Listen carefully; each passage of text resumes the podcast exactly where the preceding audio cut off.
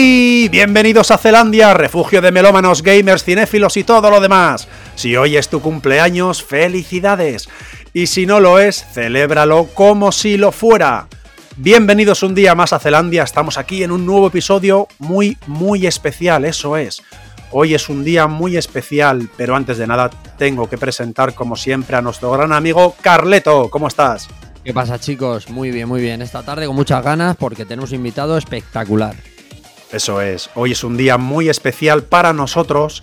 El invitado que hoy nos honra con su presencia reventó las listas de éxitos y llenó las pistas de baile. Eso es. Hoy en Zelandia la vamos a liar. O como diría nuestro invitado, vamos a montar quilombo. Con todos ustedes, el único, el gran DJ Kun. ¿Qué tal? ¿Qué pasó? ¿Qué pasó? ¿Qué Eh. pasó? Saludos a todos allí. What's up? Bienvenido, Aquí montando quilombo. Ahí está. Eso es. Ha venido con Vamos fuerza, ¿eh? Bueno, hasta aquí ha sido todo un trayecto para conectarme. Eso es. Pero bueno, estamos con energía, con muchas ganas. Y por supuesto, bueno, eh, como hoy vamos a hablar mucho de música, vamos a darle caña, pero sin duda lo Bien. más importante es que este 2023 se cumplen 25 años de tu primer disco en solitario, el legendario Latin Quilombo, que incluía temazos como Malos Tiempos, Hijo de la Luna, Dale que va, y como no, el mítico Ponle Sabor. Ponle un poco de sabor aquí, ponle un poco de sabor allá. Quiero que te acerques más a mí.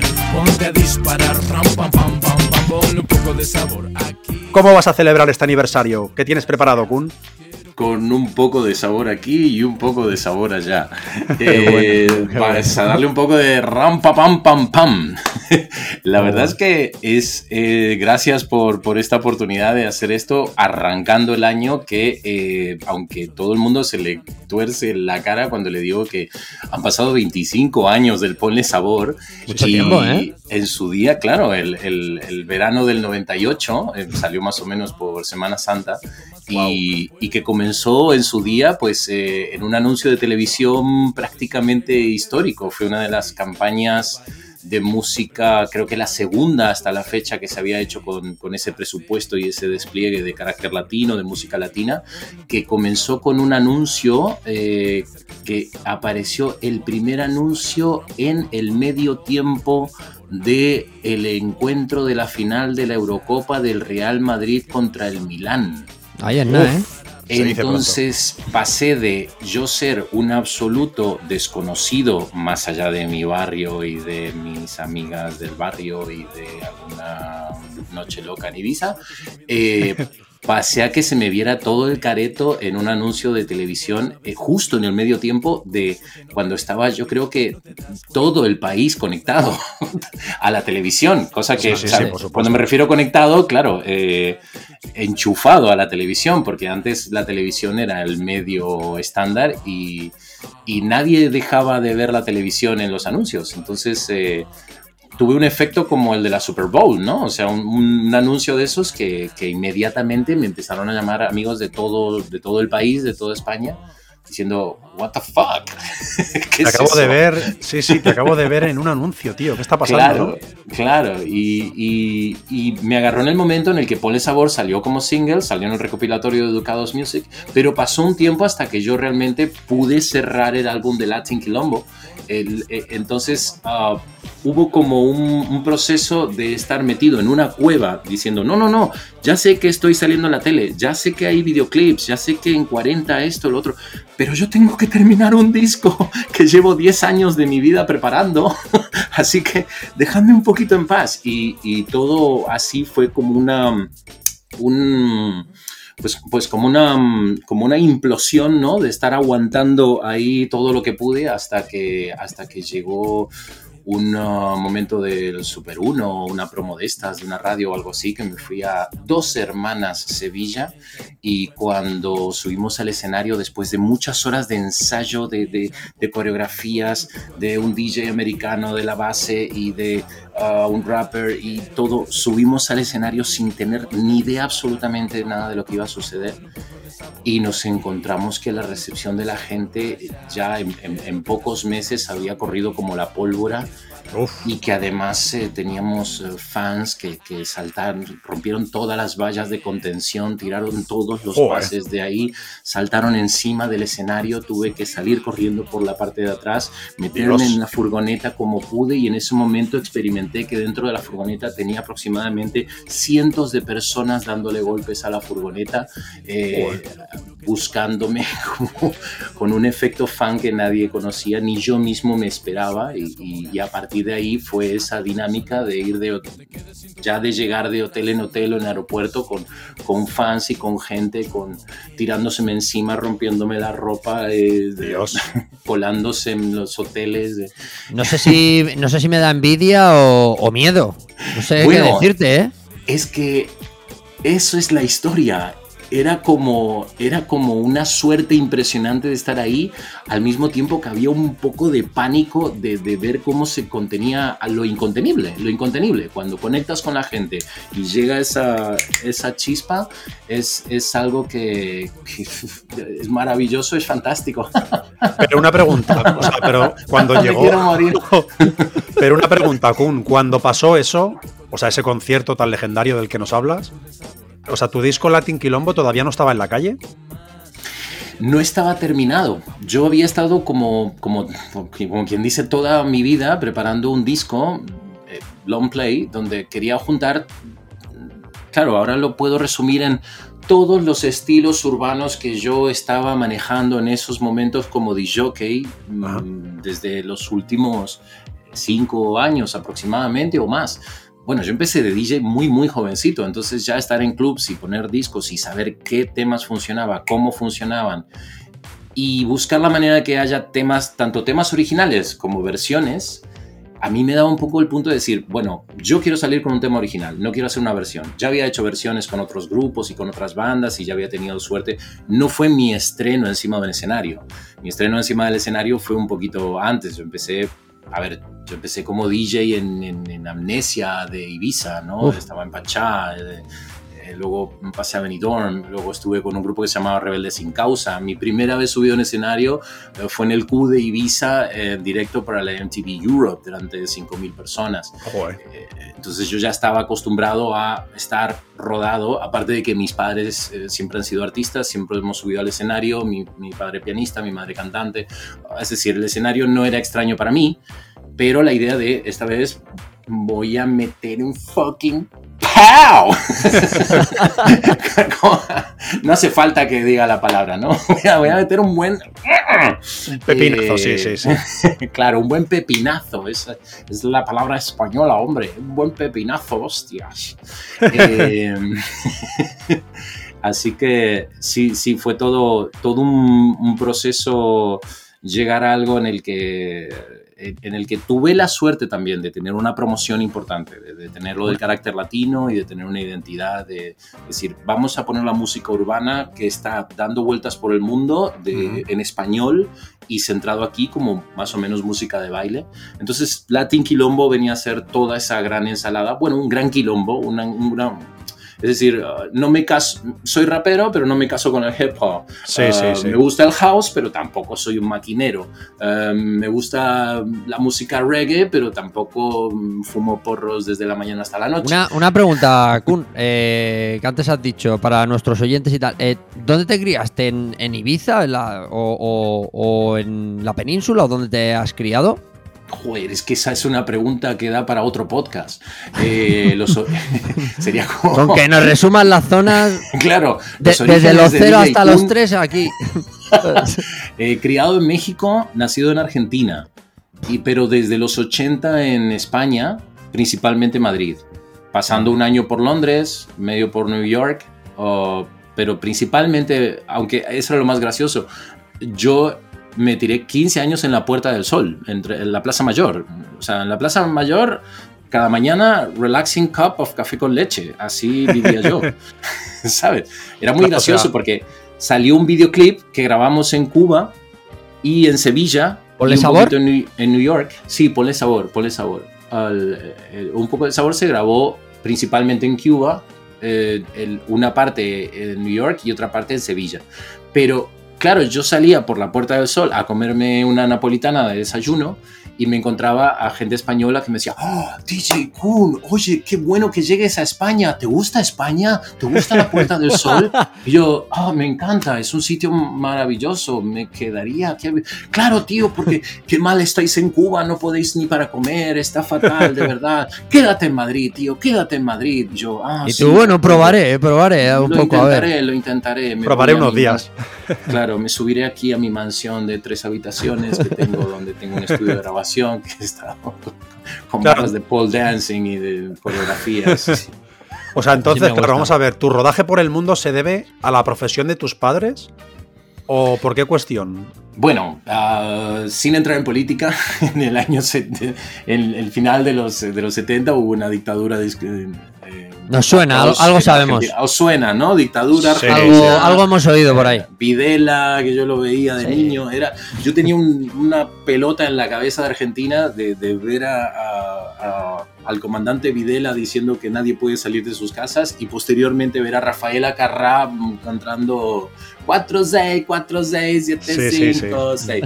Eh, y de repente mm, Kempes eh, metiendo un gol y ganándole a Holanda y siendo campeones del mundo, ¿no? Eh, Pero yo nada, no. Con nada, Bueno, escúchame, eh, bueno, si naciste en Argentina, como has comentado, y ahora que has dicho esto de Kempes, voy a aprovechar para felicitarte por esa nueva Copa del Mundo para Argentina. Enhorabuena, de verdad, muy merecida. Sí, sí, Claro este, que sí. este mundial os lo merecía. Merecida, sí, sí. son. Oye, de todos los equipos del mundo, el más sufridor de, para conseguir otra copa ha sido Argentina con Messi. O sea, ha sido un dolor de huevos largo. Y, y lo, lo peor de todo es que siempre ha tenido buen equipo. Todos los mundiales. Sí, ha todos los años era favorito. buen- Sí, es cierto. Todos los años íbamos a ganar el mundial. Todos los años ya iba a ser como, este va a ser. Y, y Y ha nunca sido era. una larga espera. Sí, no entiendo por qué. Yo me acuerdo cuando veía, veía las alineaciones de Argentina de, de estos últimos años, es espectacular. Claro. Kun Agüero, Di María, Claro, o sea, claro. tenía a todos. Claro, claro. O sea, ya, de- ya en el aeropuerto de Seiza, llegando la recolección de argentinos que van por la Europa y por todo el mundo, ya era espectacular la, la línea de llegada. E incluso hubo un año que, que- que- que- teníamos a Maradona de entrenador, que luego resultó ser una puta mierda. Pero, pero, pero qué grande jugar con Maradona de entrenador. Ojo, eh, estás, es- estás enfrente de un mm, fanático de Maradona, ¿eh? Claro, bueno, yo, yo obviamente soy fanático de Maradona jugador. Yo de todo, no sé. Es que a mí Claro, me encanta. sí. Sí, sí, yo me leí el libro y todo, y es, y es un fanatismo que, que- que- que- que me parece tremendo que tengas que entrar en discusiones al día de hoy para que te discutan quién fue el mejor jugador de todos los tiempos. Cierto, cierto. Había, estaba ahora mismo en, en Fitur, ahora igual saco muchas referencias de Fitur, pero había una, una agencia de viajes que vendía grandes eventos deportivos y musicales, y, pero la foto principal que ponía de reclamo para que la gente se fijara en ellos era Maradona dándole la mano de Dios, con el puño Qué en bueno. alto, cuando metía algo. Decía, esa es la mayor reclamo. O sea, el fútbol se resume en una sola imagen. La mano de. Dios. Sin duda, sí, Es señor. verdad, es verdad. ese gran momento donde un pequeño país como Argentina vence a una potencia mundial como Inglaterra, que tuvo un trasfondo de decir, no, no pasa nada, no mezclemos política con todo esto. Pero... Pero se mezclaba, se mezclaba. Pero ahí está, sí, Ahí sí, se sí. mezclaba. Ahí, ahí la metimos. Las Malvinas estaban ahí presentes. Oye, y ahora se la metemos a otra potencia, a Francia nada menos, ¿eh? que tiene ahí Ojo, ¿eh? to- toda la africanía del mundo que dice, somos Francia, Eh, oui, oui, eh, je suis la France. Una mierda, sois África, cabrones. Sois fucking África. Sois más negros que la pantalla de, de- de mi móvil roto, de mi, de mi monitor roto. La globalización es así. Claro, claro. entonces, escúchame. eh, bueno, si naciste en Argentina, pero bueno, rodaste por el mundo un poquito, como comentabas. ¿Y cómo fue, cómo recuerdas tu llegada a España? Porque tú llegaste siendo muy jovencito a España, ¿no? Sí, sí, sí, sí. Pre-teenager. O sea, súper. Y, y venía además como una, una nube maravillosa de estar en México, en, en un colegio Montessori, de- con una serie de, de, no sé, profesores que me hablaban en inglés y eran o sea, americanos, eh, profesores de O música. sea, va- va- vamos a poner un poco de contexto a esto, Kun. Eh, tú eras un tío de, de alta alcurnia, ¿no? Si podríamos No, decir, ¿o no? No, no era una cuestión de dinero, era una cuestión de que mis padres... eh, Ah, es una cuestión de clase. no. Era una cuestión que mis padres eran artistas en México, que era, era un momento muy fantástico para ellos para publicar discos y para el ministerio les llevaba por todos los centros educativos y grandes eh, teatros por México. Entonces ellos viajaban mucho, eh, eran, tenían su momento rockstar y yo, a mí me dejaban un poquito como el cuidado de mi abuela, con una prima y demás, y me llevaban a un colegio que cuidara de mí bien. Entonces era un colegio Montessori que eh, tenía profesores americanos, que tenía pues en un bosquecito y teníamos que aprender cosas muy divinas y, y todo era muy laico y todo era muy, muy, muy gringo, no lo sé. Sí, con alto nivel. entonces, sí. Sí, claro, pero un poco por el hecho de, de ese momento de mis padres. Ahora, de ahí, pues, ah, claro, como todo, México se iba a la mierda en un momento, como todos los países de, de Centro y Sudamérica, De la y- TAM, o sí. Norteamérica, y en un momento, pues, huimos, digamos, de, en un nuevo exilio, a- a- veníamos a Barcelona, que estaban nuestros tíos. Eh, Barcelona resultó un problema para mis padres, porque ellos que cantaban, pues ellos a ver, su repertorio era cantar canciones de Serrat, de Sabina, de Aute, eh, más la trova cubana, Silvio Rodríguez, Pablo Milanés y todo esto, se encuentran en Cataluña que empezó ese fervor en, en en los 80 de cantar en catalán. Y escolta y Sí. tú que cantar en catalán, mis padres no sabían una mica. Era una puta mierda. Entonces, claro, no saber catalán les impedía que les dieran trabajo y de ahí saltamos en, en pocos meses, digamos, a, a- a Madrid y nos establecimos pues en el modesto barrio de Lavapiés y a mí me metieron en el colegio Sor Juana Inés de la Cruz Santísima Trinidad de Pablo VI con toda la providencia cristiana que ya me resultó un descuadre absoluto de la imposición de la Dijiste, me, iglesia me voy a de- hacer música, que esto no. Ostras, Que ellos no me entienden. claro, y caí con esta cosa de, de castigo sobre los alumnos y de, de, ¿sabes? Esta cosa de... de Si te pues, sirve de consuelo, yo también fui a un colegio de, de monjas. eh, no, bueno, no, es que Así no, que- no hacía falta que estuvieras... Bueno, te, te, te- Poco te doy mi pésame, pero... eh, Gracias. Eh, claro, una cosa es la religión al que le guste y otra cosa es la educación. No sé por qué aquí Eso estaba es. tan sumamente... Era una sola, sola cosa, ¿no? Sigue Pero- pasando en España.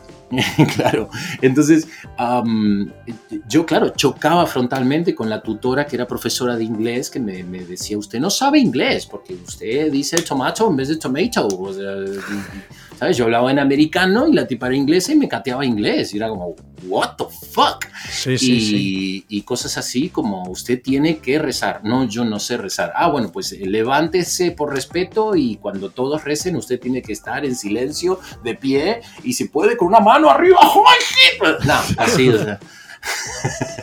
No, me, me resultó muy, muy chocante en, en varios aspectos, aunque al mismo tiempo, pues yo me convertía en la única, o sea, cambié de colegio cada año, pero en algún colegio pasé a ser eh, la única persona que no era español. O sea, el único de, de, no sé, 600 chicos de 3, 4 clases de, de, de fin de la primaria, que, que, era el único que venía de afuera.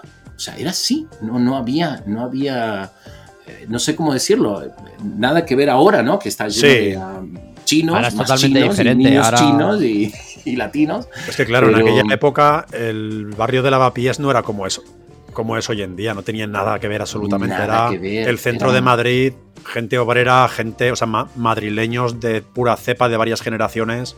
Sería así entonces, claro. Correcto. Y mi padre, pues buscándose la vida con, con su pianito, con su sintetizador, pues imagínate que, en fin, tocaban en sitios donde tocaba Sabina, en sitios donde estaba Pedro y Pablo, donde estaba Ismael no sé, muchos artistas que... Ni tan que- mal, ¿eh? Sí, el, el- el Gran Wyoming, todos estos, pues mi padre se metaba- mis padres andaban con ellos en estos circuitos, ¿no? Joder, qué buenas Eh, influencias. Claro, Pablo de Toreros Muertos, yo más o menos ahí recuerdo eh, estar en estos sitios y demás, pero mis padres, bueno, no, no, no concedían mucho, eh, o sea, mi padre luego para, pues, para estar ahí saltó a la carretera y, y llegó a ser teclista de los chichos, o sea, él era el teclista Joder. de los chichos. Joder. claro. Qué bueno. El, el teclista de los chichos, ¡ay! Claro, la música ya la tenías en casa, con lo cual Claro, Claro. para ti acceder a Y- la música fue muy sencillo, claro. Fue. Claro, entonces eh, con Medina Sahara, con un grupo de Heavy New, con, eh, eh, un- no sé, muchos músicos, mi padre se relacionaba. Entonces yo lo, lo acompañaba. De repente él tenía que hacer la música para la Plaza Mayor, para las fiestas de carnaval, y yo tenía que subir con una caja de ritmos, enchufarlo todo en tiempo récord, poner el, micro- el- el piano a mi padre, eh, asistir con las voces, hacer no sé qué.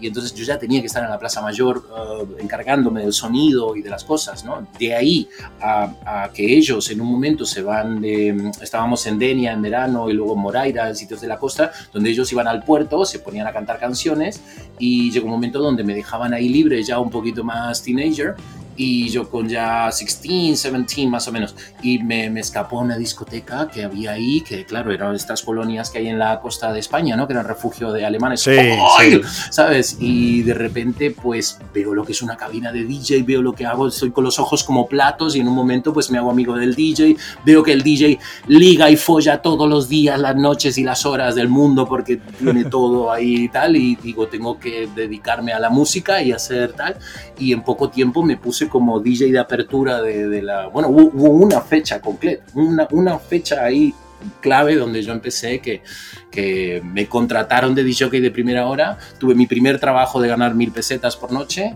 ¿A dónde? y perdí la virginidad. Por fin, ¿no? Por fin. Pero todo eso la misma noche. Todo la misma noche y esa misma noche me dijeron, "Mm, te vas a llamar Kun, DJ Oh. Kun. Ole. ¿Pero dónde, ¿Pero dónde fue esto? ¿Dónde fue? ¿Qué día? ¿Qué hora? ¿Dónde fue esto? Esto fue en Moraira. Moraira. El refugio de Moraira, Jael. Em, y, y yo tendría 16. No, bueno, no, no ya, ten- ya- ya tenía, podría tener 18, no lo sé. no, no lo sé. En un verano de esos. Claro, o sea, claro. o sea, tú entraste en el mundo de la noche porque tú Sí. viste a un DJ y claro, dijiste, este, este tío liga todos los días, gana pasta, Bueno. hace música, que es lo que yo quiero. Y, y todos los discos que pone los conozco. Yo me sé de memoria todos los discos, todos los cortes, todos los breaks y todo lo que pasaba con el hip hop, con el dance, con el todo. Todo lo, lo- lo entendía y lo sabía y lo asimilaba y empecé a comprar vinilos como loco. Y bueno, ahora todavía guardo unos 800 o así, no tengo muchos como antes, pero, pero eh, la idea de cómo se pone un disco, cómo se ponía. Claro, ahora DJ es tocar botones Sí, no tiene se nada que haga ver, todo claro. solo. Pero en su día había que saber cómo el peso del vinilo que tenías en las manos te daba la pauta de cómo tenías que girarlo para ver cómo ponías el peso de la aguja y cómo podías medir en, en- en meter el ritmo adecuado, cómo engancharlo. Tenías que tener las manos a toda Sí, velocidad sí, entre sí, el scratching, ponerlo, cómo hacer el, el rework, ¿sabes? O sea, eh, era, una, era una cosa muy física y eso lo reclamo y lo exijo y, y es algo que me gusta ser DJ de vinilos y tengo mis vinilos y, y, y- y es algo que digo, este es el oficio de verdad, porque es, es, es, es manual, ¿no? Es un Sí, trabajo sí, es artesano, totalmente artesano, claro. o sea, escracheo y tal. ¿Tú, tú escracheabas bien o no? Bueno, ahí estaba, no era un prodigioso de la DMC, no entraba a los concursos, no era un Abel de Kid, ¿no? Pero, pero en su día, cuando preparé mi Latin Quilombo, contaba con Abel de Kid, lo metía en el tour. eh, eh, te- tenía clarísimo que cuando hiciera yo una salida en directo, tenía que tener un DJ que estuviera a la altura de lo que yo quería que fuera, ¿no? Entonces Claro, yo podía claro. hacer mis mezclas, pero de ahí hubo un salto, digamos, a decir, también puedo subir el escenario, también puedo bailar, también puedo cantar, ah, no puedo hacerlo todo, necesito un DJ detrás, ¿no? Mira, ahora, que has, Eh, ahora que has entrado con esto de Latin Combo, vamos a hablar un poquito de tu discografía, ¿vale? Ok, Que es flipante. Mira, eh, bueno, es- eh, tu primer disco Latin Quilombo, claro, tú venías de DJ, lo Mm. publicaste a finales de los 90, ¿no? sí, Claro, y reventaste el panorama. De un día para otro, fue, o sea, te llegó la fama, como quien dice, ¿no? Como nos has contado, ¿no? Con aquel anuncio famoso, ¿no? y hoy se llama música urbana, pero en su día, claro, era el. RB, el hip hop, el reggae, el dancehall, el, el rap. Y el, el dancehall ahora tiene, no sé, ejemplos como Bad Guy o demás, o la misma Rosalía, Sí. ¿no? Que Es que yo creo que tú- Y antes era desconocido. Yo creo que tú fuiste uno de los pioneros en este campo, porque claro, a ver, ¿tú, tú te consideras rapero? Eh, hago rap, así que Claro, por, eso, por eso te lo pregunto, porque tú irrumpiste, en el- o sea, vamos a ver, tú irrumpiste con un discazo en el mercado Mm. que yo creo que para la época fue un poco incomprendido, porque este disco si saliera hoy en día serías una macroestrella. Bueno, eh, claro, ¿qué sucedía? Mi conocimiento del hip hop venía desde el old school, desde el auténtico old school del hip hop, desde Africa Bambata, de KRS One, del primer Sugar Hill Gang, e incluso lo que posteriormente salió eh, esta gran parafernalia de, de artistas que hacían espectáculo, ¿no? Era, era como muy importante que en el, en el, en el rap también se pudiera bailar. Sí, la puesta en escena, un punto claro. de show, ¿no? Yo veía en directo, yo fui testigo de ver a MC Hammer en el Palacio de los Deportes de Madrid. Y, el, y te dabas cuenta que lo importante no era MC Hammer, era que tenía unos bailarines que eran unos hijos de la chingada que se movían que no te lo podías creer. Era que tenía cuatro tipos que parecían The Four Tops y que cantaban sí, como sí. Boys to Men. Era una banda que parecía lo que hoy, lo más cercano a lo que hoy puede parecer The Roots. ¿no? Sí, sí, de hecho yo en directo. recuerdo- Entonces te dabas cuenta que había muy mala imagen de, de la idea de MC Hammer, pero MC Hammer tenía alrededor una banda como pocas veces se ha visto en la historia de la música negra. Y, y luego también la oportunidad de ver todo lo contrario, es decir, a, a George, bueno, ver a James Brown, por ejemplo, pero también su, eh, a George Clinton. Estar tres horas de concierto viendo a George Clinton como el funk lo tenía totalmente estructurado de una manera en el que todo el mundo, si quería bailar, bailabas, si querías moverte, bailabas, si querías gritar, gritabas, y que no tenía estas limitaciones Sí, que sí, con el sí. tiempo aparecieron en el mundo del, del hip hop que fue girándose cada vez a un entorno más lírico, a un entorno mucho más cerrado, Sí. a una cosa más centrada solamente en la palabra y la fuerza de la Solamente palabra. poético, algo poético, simplemente. Si no había baile, no había pues- puesta en escena, no había nada, claro. Correcto, y creo que muchos de, las, de los artistas que salieron en el mundo del hip hop, una vez ya, eh, bueno, salieron grandes fenómenos como Wu-Tang Clan, que sentó muchísimo giro de cara a que el hip hop tenía que ser otra cosa, ¿no? Tenía que, que dirigirse a un mundo lírico, muy, muy lírico. Y, y con una dosis de pues una cierta agresividad, por Sí. dejarlo en agresividad. Pero mm, yo al venir dentro de un mundo donde decir, "Pf, me gusta bailar, me gustan las fiestas, he estado en discotecas, las, o sea, cuando estás en el Pachá de Benidorm eh, poniendo música funky, Jodeci, y tienes gente que te sonríe así, que las mujeres te abrazan y estás como con música funky restregando cebolleta frente a la playa, dices, pero no hay mejor música que esta y no hay mejor música que la que te haga bailar y que decir, this is how we do it, al final la música es eso, Sí, es señor. pasártelo bien. Es que tampoco. Claro, entonces yo siempre tuve un punto de vista muy festivo, muy, muy de fiesta de la música, un punto mucho más eh, quizás eh, que luego quizás en, en su momento ah, dentro del rap y del hip hop no llegaba a calzar. Desde luego no era lo que el, el- el predominante o el hype que, que- que en algún momento determinado en España se hizo muy lírico y se hizo con una mecánica agresiva determinada y, y no era muy bailongo. Creo que el hip hop de, de No, fin de los va. 90, a principios de los, de- del 2000 más o menos, no era nada bailongo, no era nada fiestero, estaban todos cabreadísimos, muy enojados Sí. y eso no, no pegaba un poquito con, con mi dinámica que estaba más cerca de, de, de ese George Clinton, estaba más cerca de... de Claro, pues, por eso- De, de CNC Music Factory, por ejemplo. Sí, por eso, te, por eso te comentaba antes que, que a lo mejor eh, justo en ese momento fuiste un artista un poco incomprendido quizá, porque tú en sí eras rapero, pero con ese aire latino, ese aire funky, con esa... Bueno, de hecho, escúchame, yo recuerdo con... Claro, yo tenía entonces pues 14 añitos y yo recuerdo ver el videoclip de Paul de Sabor y te lo juro que lo tengo, o sea, lo recuerdo perfectamente de decir, madre mía, yo quiero bailar como este tío, ¿sabes? O sea, te veía bailar, tío, yo flipaba, ¿sabes? Claro, eh, La bueno, lo pregunta es, ¿te, sigues moviendo sí. igual a día de hoy? Eh, bueno, bueno, ya estoy un poquito panzón, ¿no? Ya estoy un poquito que me cuesta ay, mover. Toda- ah, Todavía estoy apunta, así- ¿eh? Todavía hay Estoy maneras así como ahí. esos actores porno de los 80 que ah, tienen que apoyarse con la mano. No, eh, pero, hombre, hago lo que puedo. pero no, en, en- en su día, fíjate que bailar para mí era una máxima. Llevar dos bailarinas por lo menos o tres eh, cuando agar- agarramos el primer tour. Eh, claro, tenía, tenía ese choque, ¿no? De repente es gente que salía a bailar, gente que nos pasamos a divertir, las fans que, que, que- que copiaban los, la- las coreografías, ¿no? Y querían copiar mis coreografías Sí, y, sí, sí. y luego les, les- las insultaban a las bailarinas. Decían, ¡ah, zorra, no te acerques a él! Y, tal, y bueno, es que en la coreografía nos teníamos Y que la, y la otra decía, es que tengo que bailar, me pagan Claro, por ello. es, es que en este paso me tengo que agachar delante suyo. ¿Qué Es que si No lo ¡Zorra, zorra, suéltalo, es mío! ¿Sabes? Entonces, Caían incongruencias.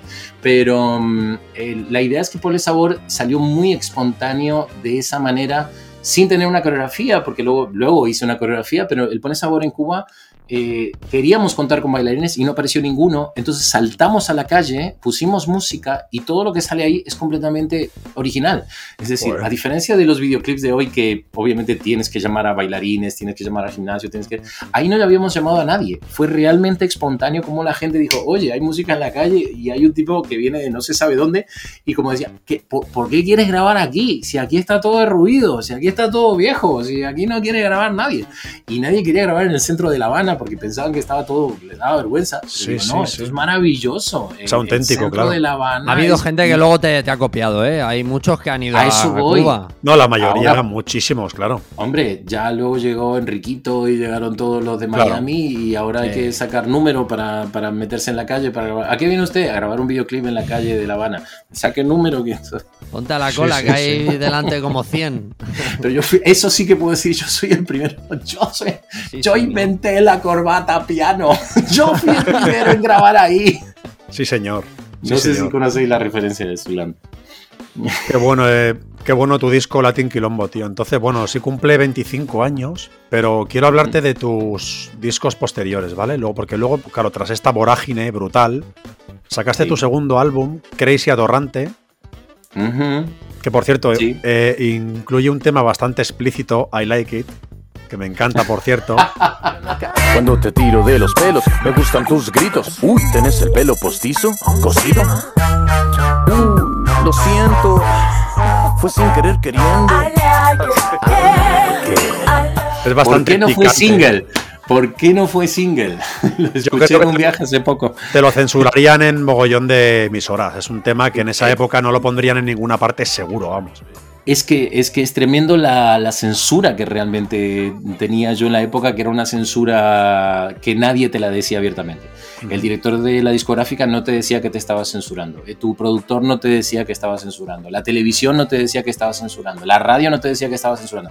Pero por favor no, no, no, no saques ese tema porque, uy, uy, qué problemón. Te toca de cerca, no te preocupes, no te Escucha, a, preocupes. día de, a día de hoy se sigue censurando, ¿eh?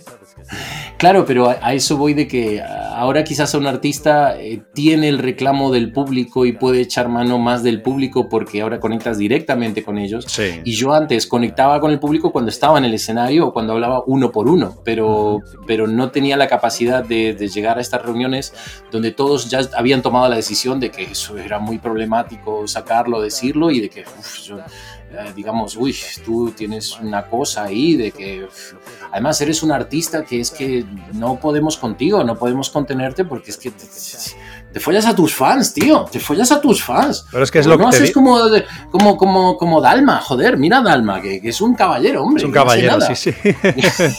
¿Sabes? Eh, tú lo que pasa es que te follas a las fans, no puedes follarte a sus fans, tío. ¿Dónde vas? Sergio, Sergio Dalma lo hacía, pero tú no te enterabas, claro. O, o ¿cómo era? O, Serafín Subiri. Serafín Igual, Subiri. claro. Y no Sí, ves sí, nada, sí. mira ese tío, claro. eh, Ese tío no, no se folla nada de lo que se le pone delante, claro, porque no lo ve. Pues mira, este segundo disco tuyo, que, bueno, pues Estoy eso, pasando, pero oye chicos, si me paso, decidme. eh, sí. No te Eh, no, no, preocupes. tienes total libertad de, de expresión, no te preocupes. Que aquí, aquí sí que no hay censura, ¿sabes? Pero bueno, que este disco incluye... Hasta, hasta que yo vea que. A lo mejor en algún momento digo, escucha, corta, corta esto. Nada. Corta imagen. No, escúchame, que lo que te iba a comentar sobre este disco, eh, que tiene dos versiones, porque claro, tú, o sea, entiendo ahora tus orígenes en la música y tal, entiendo que te gustó mucho la fusión, ¿no? Hacerte versiones, covers de grandes clásicos, ¿no? Y en Mm. este disco hay dos que me encantan, que, o sea, uno es Oye cómo va, increíble, y por supuesto Oh. la de No hay dinero, o Cruzando el río, porque el título realmente, ¿cuál es? El título real, ¿cuál es de tu versión? Tan, Tan Tango me pidió que no se llamara Cruzando el Río. Entonces, eh, en su momento, no sé, mm, hubo esas, esas cosas también de las reuniones que no entendía mucho porque si todo el mundo decía cruzando el río, pero al final, mm, no sé, había que agarrar otra frase. Bueno, eso, eso eh, tanto cruz, eh, ahí está un punto gracioso, es decir, yo me tiré, ¿cómo lo puedo decir? Pasaron pues un año aproximadamente desde Latin Quilombo hasta, hasta el Crazy Ramp, el segundo disco, y yo me tiré nueve meses eh, preparando el primer single que tenía que ser Oye cómo va, y luego me tiré haciendo ese disco en 20 días, Buah, eh, haciendo todo el resto del disco, porque me dijeron que Dale que va no podía ser single. Joder. Eh, Entonces fue un proceso donde me di cuenta que la lucha con, con la, con, con- lo que estaba tratando ahí, esa, esa conjunción, no se puede cu- culpar a una sola persona, ¿no? Es como un poquito el director de la discográfica, Sí, un poquito sí, el productor, sí. un poquito el técnico, yo no sé, era una, una cosa de estar en la lucha constante, pero decir, no, eh, eh, 40 decidía que iban a agarrar el mismo tema de Oye Cómo Va eh, y decir, ay, hay un tío que se tiró un pedo en Barcelona que suena como Oye Cómo Va, entonces ese va a ser el Oye Cómo Va, tú no puedes sacar el Oye Cómo Va. joder. Y yo ya había estado un año antes diciéndole a todo el mundo, oye, quiero hacer una versión de Oye Cómo Va con un tío que todo el mundo se ha olvidado, que nadie sabe, pero que me gustaría que tocara la guitarra en el tema, que se llama eh, Carlos Santana. ¿Os suena de algo? Joder. Y todos era como, no, bueno, uy, a ver, pero si Carlos Santana está muerto, pero si no, ¿por qué quieres sacar a Carlos Santana? Pero ese, ti- ese tío ya es una estrella de los 70, olvídate. Y yo, a ver si podéis dar con Carlos Santana, oye, si ya nos va bien y vamos a hacer esto, oye, ¿cómo va? Que tocado por Carlos Santana. Hombre, y claro. me tiré seis, te digo, puede ser seis meses, puede ser, o siete meses fácilmente, preguntando, preguntando, Un, preguntando, un preguntando. guitarrista, consiguió el teléfono un- ese. un Claro. guitarrista mediocre. Hasta que Santana se mete en el estudio con Wycliffe John y graba Supernatural. Joder. Y oh, de la noche a la mañana, Santana es como, oye, ¿qué pasó con Santana? Sí, oh, sí, es que. Santana es muy grande para Sí, ti, sí, tío. Ahora sí. no puedes contar con él. Es que está de tour por todo el mundo y, tío, de verdad, o sea, Joder, qué cabrón. Haberlo buscado antes, fuiste ¿sabes? Haberlo visionario buscado ahí. antes. Claro, claro, es decir, Wycliffe mm, me robó Santana, porque además yo no lo quería, yo no lo quería solo para que me tocara Oye cómo va, yo era para decir, hostia, Santana tiene que sacar algo y, y Santana, las nuevas generaciones tienen que saber lo que es este tío, Sí. ¿sabes? Y ahí vino Wycliffe John y me lo robó. Y, que, y además, que mejor que Oye cómo va, ¿no? Que es su, su éxito por excelencia, ¿no? Que le dio fama Exacto, mundial. O sea, sería. exacto. Hubiera sido brillante tenerle junto a ti. Wow, hubiera sido increíble, claro. Bueno, pero en- para entonces ya pasaba esta serie de dinámicas donde yo también eh, subía a Londres, por ejemplo, entraba a una discoteca de dancehall, de reggae, y me encontraba un tío que rapeaba y hacía reggae dancehall, entonces me pasaba, el- yo le pedía el micrófono, subía al escenario en el Chance Room en London, entonces yo también hacía reggae dancehall porque yo había estado ya en Jamaica, había conocido a los Marley, había estado en fiestas dancehall, y el tipo conmigo, ah, qué bueno, pero tú eres de España, ah, me encantaría hacer un tema en español de dancehall contigo. Y yo, ah, fantástico, eh, tú eres de la discográfica, dice, eh, East West Records. Ah, yo soy East West Records también en Madrid. Ah, sí, yo conozco al director que lleva todo esto. Un tío de Perfecto, claro. Claro, Oye, es fantástico, es perfecto. Y me dice, oye, grabemos antes de que yo saque mi disco, a ver si podemos meter un tema juntos en español para meterlo en tu disco. Entonces yo bajaba a España y decía, hay un tipo que hace reggae que lo va a petar y yo quiero petarlo con él y quiero hacer un tema en español con él. Por favor, consíguelo, me voy a él, grabo lo que sea que tengo que hacer, ta, ta, ta. Y el tipo, "Mm, bueno, a ver, lo intentaré, tal, un mes, Claro, te dirían, ¿y este tío meses, quién es? Si ese no es nadie, ¿sabes? meses. Y sale, saca el disco Mr. Sean Paul Buah, que lo reventó. y mi colega Sean Paul que quería grabar conmigo, eh, el de la discográfica luego dijo, ah, mira, aquí está el disco de Sean Paul. Digo, ya, yo tenía que salir en ese disco y te lo Joder. y no, me, no conseguiste a Sean Paul, ni me conseguiste que... Le faltó decirle, bueno, bueno, pues haberlo dicho. Haberlo dicho, hombre. Te íbamos a meter, pero no dijiste nada. Claro, Fíjate claro. en la vida cómo has tenido, o sea, fíjate, has tenido muy buena suerte y muy mala suerte también, ¿eh? Pero la mala suerte te viene porque has estado rodeado, claro, de esta industria voraz que se come a los artistas, que hacía y deshacía a su antojo, no sé cómo será ahora, supongo que será igual, Bueno, pero tenían ahora todo tienen- el poder, claro. Sí, ahora creo que tienen menos fuerza porque ahora creo que el público manda más y ya porque creo que Mm. no manda ni, ni, ni la radio, ni las discográficas, ni nada. Ahora lo que manda es Spotify. Ni se venden discos, Spotify ni siquiera es el director de Spotify el que manda. Ahora el que manda es el algoritmo que Eso está es. metido dentro de la computadora de Spotify, el que decide si tu canción es buena o no. Sí, lo señor. que está haciendo que todas las canciones como que se tengan que oír igual y tengan que ser parecidas Sí. eh, para que entren dentro de ese algoritmo, lo que es un poquito una perversión de la música. Lo que no quita que haya música fantástica y que, claro, ahora es una locura. Es- Estamos con 40.000 temas cada viernes y además 40.000 literal. Literalmente, O sea, sí, sí, sí. 40.000 referencias cada viernes. Eh, entonces, claro, ya, ya, es una, ya es una cosa donde es, es otra dinámica, ¿no? Pero antes, antes sí había un factor humano y ese factor humano podía jugar a favor tuyo, porque, es decir, claro, las anécdotas graciosas son las que casi conseguí y luego no salió, pero también esas personas, muchos conseguían cosas y conseguíamos llegar al, público y, crear esa, esa electricidad que, que hacía que eh, llegara a un sitio y, y yo que sé, hacía un espectáculo, la gente vibraba de una manera impresionante y, y luego, bueno, entrabas a la discoteca donde se había ido todo, los tres pueblos de alrededor, se metían todos a esa discoteca, yo quería entrar y de repente el portero te, parta- te paraba y te decía, no puedes entrar con zapatillas blancas. Sí, yo lo he vivido eso. Yo también. Y dices, bueno, pero es que ahí dentro hay una chica que me ha invitado y, oye, hola, chica, hola, ¿qué tal? ¿Quieres que te firmen? Venga, sacamos una foto, lo que sea. Y salía una chica a la puerta donde yo andaba con mis zapatillas blancas y mis colegas.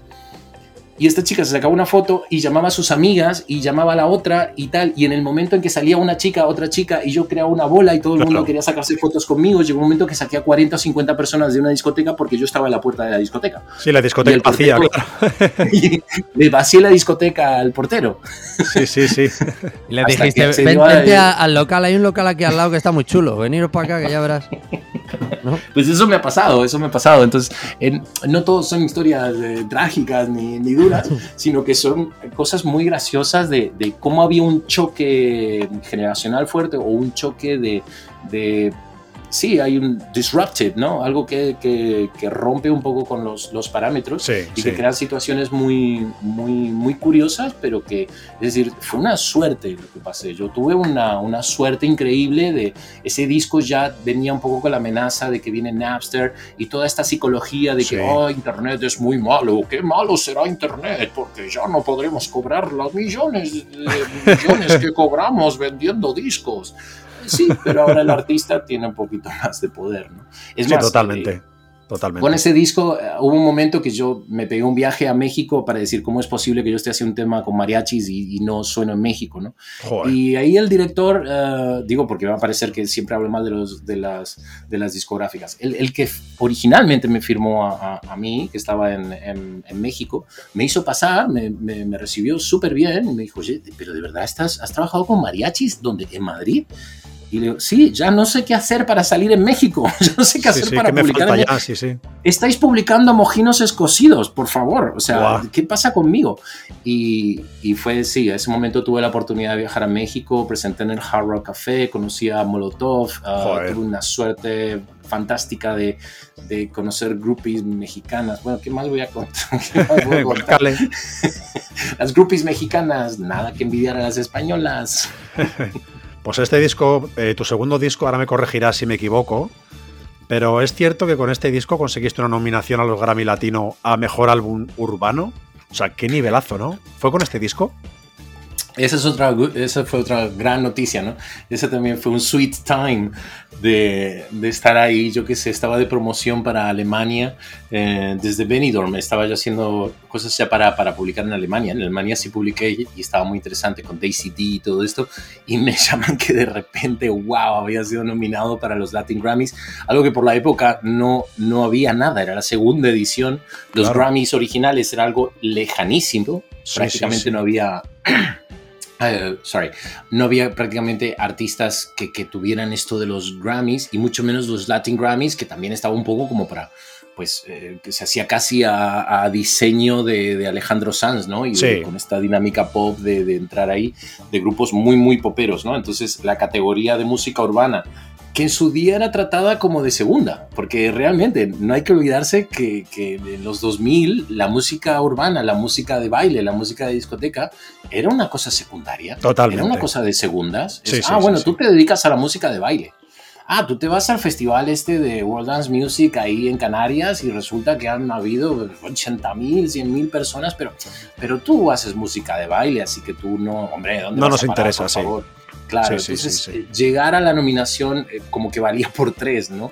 Y la opción de decir, vamos a jugárnosla, vamos a ir a Estados Unidos y em- empiezo en rotación en, en América y, y bueno, ot- otro, otro cosa graciosa, ¿no? Llegar a Los Ángeles, eh, uno tratado aquí en España diciendo, pues eso, no, como artista, artista como de segunda categoría por hacer música de baile, que no se podían explicar, pero ahí ya llegas y te ponían una limusina y ahí la wea te ponían una limo, te llevaba al mejor hotel, te ibas a la Beverly Hilton y llegabas a la oficina y decían, oh my god, you're DJ Kuhn, ah, llevo un mes llamando a la oficina tuya de Madrid y nadie me contesta y nadie me envía ni una foto, ni una cosa, ni nada, quiero trabajar Joder. contigo, quiero publicarte en Estados Unidos y desde mañana vamos a empezar una campaña americana porque ah, tengo que promocionar a Alejandro Sanz y no tiene ni fucking word of English, he cannot talk, talk in English and you can talk English, man, you are what I need for America.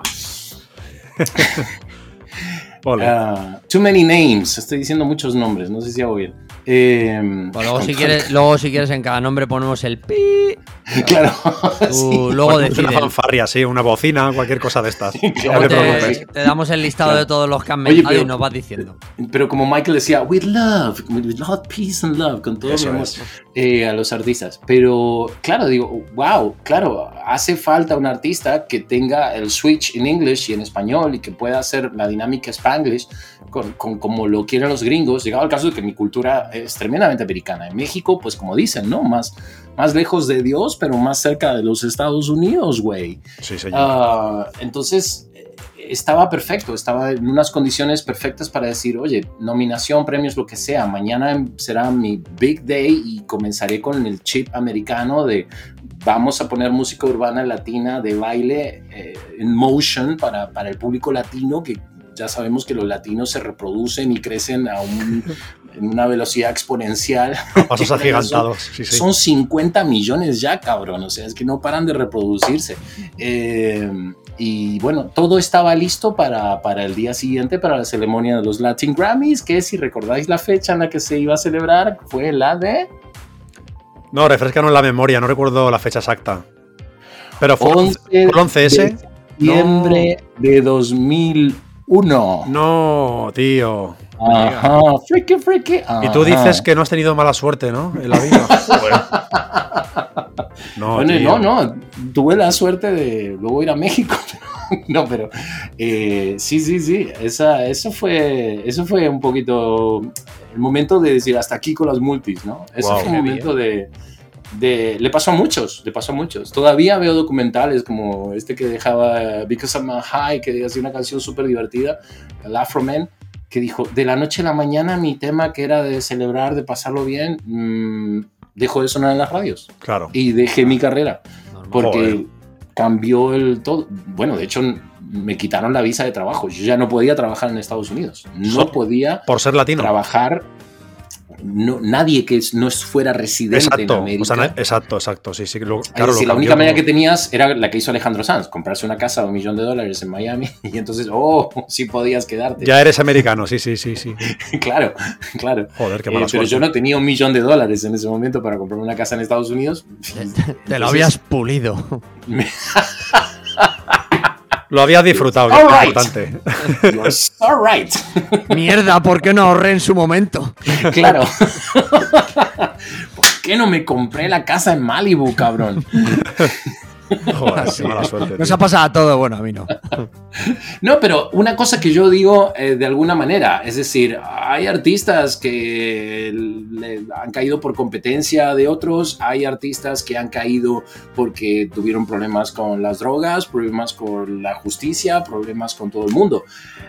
Conmigo acabó Bin Laden, cabrón. Fucking Bin Laden me jodió. Es algo que no, es algo que no, No se cualquiera. Literalmente, joder. A mí solo Bin Laden pudo conmigo, güey. Bueno, la verdad es que tu carrera luego continuó bastante bien, la verdad. Sacaste, bueno, tu siguiente disco, Atorranting the Mix, ¿es así? Eh, bueno, Atorranting the Mix es la versión remix de... eh, sí, correcto, es correcto. Es el remix de Crazy Atorrante Eso que es. tiene el tema de Annie.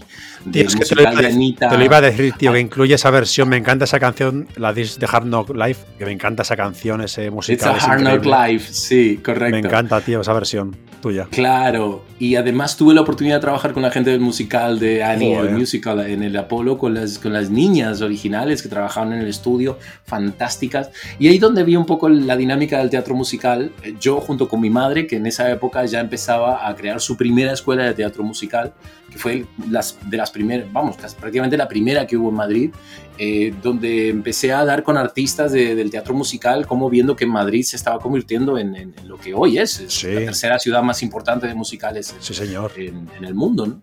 Y la primera en español.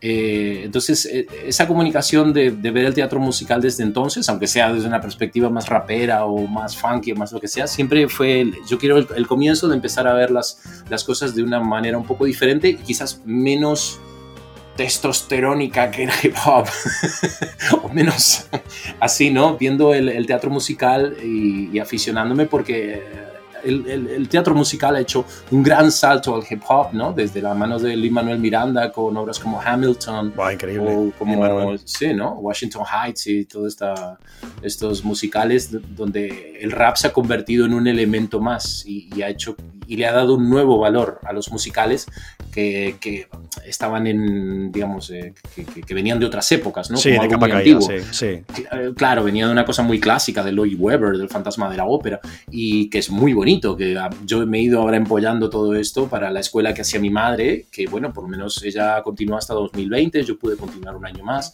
ella ya luego falleció, pero yo pude continuar y ahora, bueno, tengo, tengo esperanzas de poder continuar esta escuela porque durante 10 años mi madre desarrolló un trabajo de, de- de agarrar a muchos chicos que luego terminaron en la Gran Vía de Madrid y, y de darles un proceso con, con las clases de canto. La invitaron al al Folie Berger en París a una convención de canto, yo fui con ella Joder. y ver el, el poder del, del teatro musical que, que- que tiene una magia maravillosa y, y con mucho futuro. Sí, o sea que hoy en día sigues metido en esto, ¿no? Por lo que veo, ¿no? Sigues muy metido, sí, ¿no? sí, sí.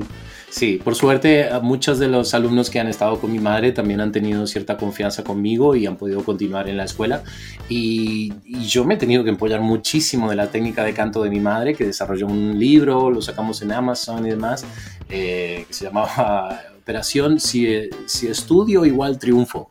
En vez de Operación Triunfo, Operación Si Estudio igual Triunfo. Qué bueno. Eh, claro, y, y aprenderme las técnicas y tener todos los libros y, y comprender su técnica. Pude estar eh, los últimos años de su vida hasta 2020 aprendiendo muchísimo y, y asimilando cómo conseguir que una voz eh, resuene, sea bien, sea esté correcta, un montón de cosas que, cómo juntarlo a la interpretación. Digamos, es, es el triple threat, ¿no? La, la tercera amenaza de cantar, Ajá. bailar e interpretar Sí, sí, sí. eh, en un todo, ¿no? Entonces, eh, poder dominar ese- esas tres áreas, que, que bueno, ahora, ahora sí un poquito, ah, un poco como pueda, pero, pero el claqué ya me queda un poquito lejos, ¿eh? Ya no me vais a, no me pidáis claqué porque a eso ya no llego, pero, pero bueno, moverse y estar en un escenario y poder cantar eh, obras eh, me, me parece una un digno retirement, una digna ev- ev- evolution a algo, eh, a algo también eh, tan bonito, tan interesante como lo que viví intensamente Claro. a fin de los 90 y en los 2000. No, claro, has sabido adaptarte también a estos tiempos, claro, lo que el teatro musical hoy en día es asombroso, ¿no? Es increíble, ¿no? Y poder eh, pues estar metido en ese mundo, claro, porque tú eh, lo que son discos, lo que es música, ya hace mucho tiempo que no sacas nada propio, ¿no? Bueno, saqué un tercer disco, el Funky Guacho. Sí, Funky Guacho me encanta, de hecho también. el, el- como- como el tercero gran ahí en Warner, ¿no? Con el que ya cerré. Entonces ese, ese ya fuera como mi evolución un poquito ya intentando eh, mostrar un poquito por dónde venía el, terreno de la música de baile y cómo la música latina tenía que tener un- una salida, ¿no? Ahí ya había cierta dificultad de comunicación con la discográfica que me pedía solamente versiones, quería solamente sacar versiones, no publicaba, eh, te decían cosas como que no publicabas el disco hasta que no hubiera una versión de un tema español, Joder. una versión de un tema del pop rock español. Entonces hice Escuela de Calor, Sí, en este disco se te iba a decir. Fue un exitazo, sí, sí. funcionó bastante bien, grabamos ahí en Benidorm en un día que no teníamos ni permisos. eh, salgo yo corriendo porque literalmente me persigue la policía, o sea, no, no salgo con... pero decían, qué guay, lo que tiene. se te ve muy dinámico, vas corriendo. Sí, sí, porque llevaba a los municipales de Benidorm detrás diciéndome que corte la Qué bueno. claro. eh, Una pregunta, Pero- eh, a- allí en Benidorm, donde ¿has grabado en algún sitio concreto? Es que yo conozco algún productor de allí, pero, pero no sé si... No, no, eh, yo, grabar, grabar, eh, grabábamos en Madrid, pero ahí caímos para grabar videoclips, Ah, ¿no? vale. Y, y conectar un poquito pues con gente de Valencia, a lo mejor, que, que, que tenía pues, eh, yo qué sé. Yo andaba con un manager alemán, entonces el manager alemán llamaba, llamaba incluso equipos de Alemania, de Frankfurt, para que vinieran y me grababan reportajes para la Viva. Entonces eh, yo también tenía, hacía promociones yendo a, a Alemania, donde montaba un sarao en plena playa de Benidorm a lo loco.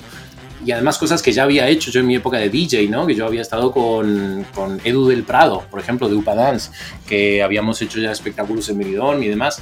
Entonces yo reproducía eso, pero lo hacía para la televisión alemana. Mientras que aquí en la Ah, televisión española joder. no había manera, porque no, como que a mí era como, uy, Benidorm, ¿no? Había como muy mala fama. Sí, hombre, Eh, claro. de- Era como viejuno, era como algo Sí, sí. caduco, sí, sí, sí. Claro, eh, dos mil y pico, eh, tú caías con música urbana y todo eso y te dabas cuenta que ahí la gente seguía con los pajaritos, ¿no? Sí, O- totalmente. había quedado en la Macarena, eh, eh, con mucho respeto a la Macarena, pero eh, decir, había, había poco de, de- de esa dinámica de, de- de actualizarlo, de ponerse al día, que me alegro mucho que ahora el Festival de Benidorm ahora es, es quizás la- lo máximo de la modernidad y es la Ahora selección sí, para ahora sí, Eurovision, verdad. que es lo más grande. Yo soy tremendamente eurovisivo. Sí, pero es muy Eh, reciente, eh, o sea, pero este cambio se ha dado Claro. recientemente, o sea, hace como tres años. Tres, cuatro años como mucho. Exacto, exacto. No, y verlo desde el punto de la celebración de la música, del poder que puede hacer la música. Sí. Es decir, eh, es decir, todos los rascacielos y todo lo que hay ahí eh, no te sirve de nada si no haces la mayor convención de salsa que se hace en Europa, creo. Eso es. Eh, concursos de bachata brutales, o sea, las- la- los, los eventos que suceden en, en Benidorm y que luego estas discotecas, estas macros, wow, es que ah, a mí, a mí me parecía increíble que, que, parece que en Benidorm había que imitar lo que se ponía en Ibiza y bueno, Ibiza para mí estuvo bien en una época, pero había un momento que ya saltando así como un conejito, pues ya me aburría bastante, claro. ¿no? Yo ya estaba en abrir clubs en, en- Madrid que era Soul Kitchen, ¿no? Que era funky R&B y además venía, yo qué sé, eh, venía Victoria Abril, venía Pedro Almodóvar, venía gente guapísima y todos estábamos ahí bailando y, y nos frotábamos hasta con la columna, ¿sabes? Entonces llevar eso a, a Benidorm y, y de repente poner funky y oírlo en esas cajas que se oía a 10 kilómetros a la redonda, ¿sabes? Buah. te ponías a lo mejor un, a lo mejor temas comerciales, ¿no? te, te ponías un George Michael, o te ponías una Madonna, o te ponías algo así, y sonaba eso que, que dices, madre mía, qué, lo- qué locura, ¿no? La- Maravilla. la- la- el, el- el- el contacto con la gente que al día siguiente vas por el paseo y todo el mundo te saluda y Claro. todo el mundo te para y todo el mundo... eh, la música tiene un poder muy excepcional y es una pena que eso se, se- se- se vaya perdiendo, ¿no? Que, que al final decir, bueno, pues, ¿qué estamos ahora? En el- hasta el último vecino que quiero dormir, quiero dormir. Oye, Ibiza nunca hubiese sido Ibiza si, si, si está un vecino diciendo, es que Sí. quiero dormir. No, pues no vivas en Ibiza, tío. ¿Qué quieres que te Ya, diga? eso está claro. Primero la música, luego la gente.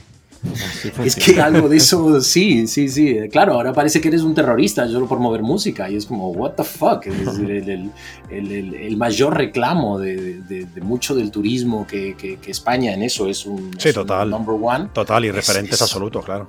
Es estas discotecas que, que con ma- mayor o menor eh, índice de alcohol y drogas, pero pf, eh, oye, vale, luego está la ruta del bacalao y todo lo que quieras, y, y chimo bayo, y pim, pim, pim, pim, y pastis, pastis, y lo que quieras, pero quitando aparte de todo eso, eh, eh, es un todo, es, o sea, la, la música es algo que, que transmite una energía determinada que yo particularmente no he necesitado ponerme hasta el culo nunca de nada, porque principalmente porque he trabajado. y todo el mundo diciendo, oh, pero irías hasta el culo. No, es que si no, no puedo poner la música, si no, no puedo agarrar el micro, si no, no estoy de pie. Y para mí, presentarme encima de un escenario supone primero, punto número uno, estar sobrio. no, Claro. no puedo Es hacerlo de otra sí, manera. sí. Es importante, no puedo sí. hacerlo de otra manera. Cuando bajo del escenario ya no ahí no me preguntes, pero cuando Porque no estoy te encima del escenario, estar sobrio y estar atento y, y estar con mil ojos para dar el mejor espectáculo es. posible, Ahí está para mí ha sido una máxima desde mi familia. Entonces no, no voy a nunca eh, nunca he, he- he permitido que nada exterior altere la capacidad máxima de decir tengo que estar en un espectáculo al 100%. Claro, claro.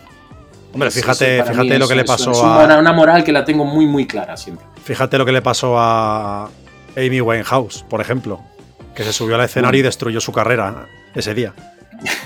Claro, eh, eh, ahí está el punto de- don- don- donde dices, es, es tan importante, no, y además es que, ah, como, es decir, yo soy el primer fan de muchísimos artistas, yo soy el primero que he comprado discos, yo he sido más disc jockey a veces que, que artista, y cuando investigas la, oye, ¿qué le pasó a este que estaba tan a full? Oye, que este le iba de puta madre, oye, estos chicos, y resulta que vas viendo dónde tropiezan Claro. y a veces tropiezan con unas piedras que ya las conoces. Entonces, yo tuve muchísima suerte de empezar a salir en la noche madrileña en el momento post-movida, es decir, cuando ya veía cómo la gente eh, se, se caía. Sí, sí. Claro, había unos con caras de muerto y demás y decía, Ay, yo no voy a probar lo que estás probando tú en el cuarto de baño, chaval. Supiste aprovecharlo, sí, sí. Claro, entonces tuvo un, un momento, eh, a veces es una suerte porque creo que hubo muchísimo talento de gente que, que- que tristemente le tocó una época donde no podían, no había información, no sabían. ¿no? Ujú. Yo, yo nunca se me va a olvidar, eh, casi me hace llorar, eh, saliendo de un after muy, muy canalla de Madrid y encontrándome con, con el grandísimo, eh, ¿cómo se llama? Berlanga, ¿no? Con el, con el hijo hostia. del director Berlanga, Carlos, eh, totalmente así, temblando, mal, eh, eh, ¿sabes? Como desfigurado Ujú. eh, y además tremendamente conflictuado, muy puesto, pero al mismo tiempo muy hecho polvo. Cuando dices, madre mía, pero este tío era un, un genio, ¿no? A Y- lo mejor le sentó en la cena, ¿sabes? Claro, y decir, joder, las canciones que ha hecho este tío, que al final la gente se piensa que los temas son de este o del otro, del otro. No, Carlos fue el que hizo la gran mayoría de los grandes, grandes éxitos, ¿no? Que, que- que le asignan pues, a, a los que lo cantan. Y, y decir, y, y como él, muchos, ¿no? Como muchos, muchos artistas que, que en esas épocas no había información, no había nada, no, no, no había esa capacidad de entender que, que- que es, es una carrera de fondo y Sí. que hay que hacerla Incluso ahora creo yo, eh, en mi posición, desde el punto de vista de la calidad más que de la cantidad. Y de ahí mi, mi dinámica de decir, no, no tengo, es decir, como a todo el mundo, me gustaría estar sonando en la radio cada cinco minutos, o me gustaría estar de evento en evento, y me gustaría estar a lo mejor en una multinacional. Pero ya he pasado ese proyecto, Eso ya es. sé por dónde van las, las, las trampas y ya sé cómo va la mercadotecnia de la música popular, que a lo mejor tiene poco que ver con la música en sí. ¿no? Sí, Entonces, totalmente. eh, si hago mi, mi camino ahora de manera independiente, ¿qué hace que suene muy poco, se me vea muy poco? En algunos sitios ni me hacen caso, en algunos sitios es como que me niegan que, yo qué sé, abres catálogos de los grandes discos del rap y hip hop de España y me ponen a mí como en la esquinita por debajo y, y es como, oye, Sí, sí. ¿Tú quién eres, no? la excepción, el este, el otro, el de la moto, y decir, tío, es que yo he vendido más que todos vosotros, mi disco fue disco de platino, fueron Sí, más de sí, 100.000 sí. copias. Sí hablamos de números, pero ¿estamos hablando de números? No, No, estamos hablando es de que, que no. socialmente hubo algo que sucedió, que no mm, cada uno lo, lo gestiona lo mejor que puede. Y yo estoy muy en paz conmigo mismo al día de hoy. Yo creo que, que estoy bastante en paz conmigo mismo, pues un poco de rap, un poco de funky, un poco de DJ, también un poco de teatro musical, ¿por qué no? Y, y otras cosas. Una, una pregunta. Kun, eh, sobre tema hip hop rap, ¿no? Eh, ¿Qué opinas del freestyle actual? De- ¿Te una gusta? bomba. No, ¿No te mola? una bomba, una cosa que, que tenía que llegar en español. Además, siendo el español con, una, con un handicap muy grande que siempre tiene una o dos sílabas más que el inglés. Es Es decir, yo en su día, cuando, era, cuando, cuando empezaba más o menos, como, como yo andaba, como, bueno, estuve en Londres, estuve en otros sitios, como te decía, trabajaba el freestyle, pero lo trabajaba en inglés porque era 10 mil veces más fácil, porque el inglés puedes juntar y, y- y- y decir tantas cosas o tantas frases eh, de una manera tan, tan comprimida que tiene cierta facilidad para rapear y para moverse en, en dinámicas ¿no? de, de- de freestyling. Sin embargo, en español tiene mucha más complicación, creo. Bueno, Sí, tiene, sí, estoy de la acuerdo, estoy de complicación de, acuerdo. que tienes que conocer bien el lenguaje y tienes que ver que siempre hay una o dos sílabas de más. Entonces siempre estás chocando cuando yo escribo, digamos, yo soy de escribir, yo no, el freestyle, o sea, freestyle en español nunca me he atrevido a hacerlo, más allá de estar, o sea, cuando estás ligando y llevas dos copas de más, yo soy capaz de hacer cualquier freestyle de cualquier cosa, pero no me pidáis que haga freestyle. A lo mejor no bien, o sí, pero no se sabe lo que salga, ¿no? Pero bueno, con dos copas también puedo hablar francés de corrido y ligar hasta con una francesa, que lo he hecho. O sea, es, je parle français, très bien. Pero es- todo es proporcional al alcohol que estaba tomando. Pero mm, eh, que no, no empecé a tomar alcohol hasta lo, casi, casi hasta los 30 años. No había tomado ni una copa de alcohol. Eh, pero la cosa es decir, el freestyle es un gran fenómeno, es un, es un gran fenómeno en español. Ahora hay unas artistas impresionantes, son malabaristas de la rima a nivel increíble. ¿Hay, hay alguno que te, ¿Hay alguno que te guste especialmente? O... Ahora no me pidas muchos nombres porque llevo un tiempo un No, poco no. deslocalizado, pero pero mm, no, pues tendría, tendría que acordarme porque en estos años sí he estado siguiendo este, este evento y, y además eh, me, me- me- parece apasionante. Me parece apasionante, tan apasionante que me, enca- me encantaría formar, no como, no como partícipe ya, porque ya tengo mis años, pero pues son chavalitos, pero todo lo que pueda yo de, de, eh, digamos, yo qué sé, no, nadie quiere que yo sea jurado de una cosa de estas, pero me encantaría, o sea, me- me- me- lo miro con mucha pasión, dentro de que no lo sigo tanto, pero con la idea de decir, ostras, este es más bueno que este, y, pero el otro le metió el hype, puso cuatro palabras tontas y ahora la gente se cree que el bueno es ese, y no, deberían darse cuenta que el que tiene una lírica profunda y que realmente lo tiene bien estudiado es este. No te puedo dar nombres ahora. Fíjate que yo, de jurado te veo. me parece que hay, hay mucho tongo que se deja llevar por el público. O sea, Sí. no es tongo, pero Sí. es como jueces que se dejan llevar por el chiste fácil, la palabra fácil, la rima de tal, la, la agresión directa, Sí. el- ¿sabes? Y, y- y qué pena que los jueces caigan en eso para decir, a mí no me la cuelas. Me gustaría ser juez para decir, a mí no me la vas a colar. Es que yo creo que el- al final esto es como todo, yo creo. Un poco el que tenga más fama eh, es como que se lleva un poco el público para su lado y, y aunque le haya hecho algo peor que el otro, que, que no es nadie, al final se lo acaba un poco barre, barre para, el, para el lado de- del que más fama tiene, digamos. Pero vamos, hay muy Sí, buen Lo nivel, que del ¿eh? pasa es que es, es- es quizás el estilo musical más pugilístico que hay. Y Sí. tú, si te vas a enfrentar a Tyson, no vas a decir, "Ah, a ver qué me puedo inventar. vale, si aguantas la primera hostia. Claro. ¿Sabes? Eh, yo creo que hay cosas que, que el, el- el freestyle tiene algo muy directo que creo que el, el- público presiona como todo, pero que, no sé, no, no creo que puedas usar mucho artificio, ¿me entiendes? No, no creo que puedas eh, realmente jugarte al, al hype por el hype. Tienes Mm. que saber, tienes, No, tienes y de que hecho yo dominar creo que- esa mecánica y esa técnica y por eso yo no me he metido ahí. Yo creo que los o sea, free- respeto mucho a los que lo hacen. Yo creo que los freestyler al final, o sea, eres tú contra ti mismo, ¿no? Con esa, ¿sabes? Enfrentarte a la capacidad lingüística, ¿no? La capacidad de ser rápido en la palabra, ¿no? Y, y sobre Claro. todo tienes que tener mucha experiencia, yo creo, mucha carrera, ¿sabes? Para, Mm. para conseguir hacer No, algo y, bueno. y, y- y se puede, y ahí yo creo que sí está la quintesencia del, del rap lírico, de- del que se centra en eso, en lo que tiene entre, entre el centímetro que hay entre el micrófono y la, y la boca para conseguir que lo que está soltando eh, entra y cuadra con una mecánica determinada.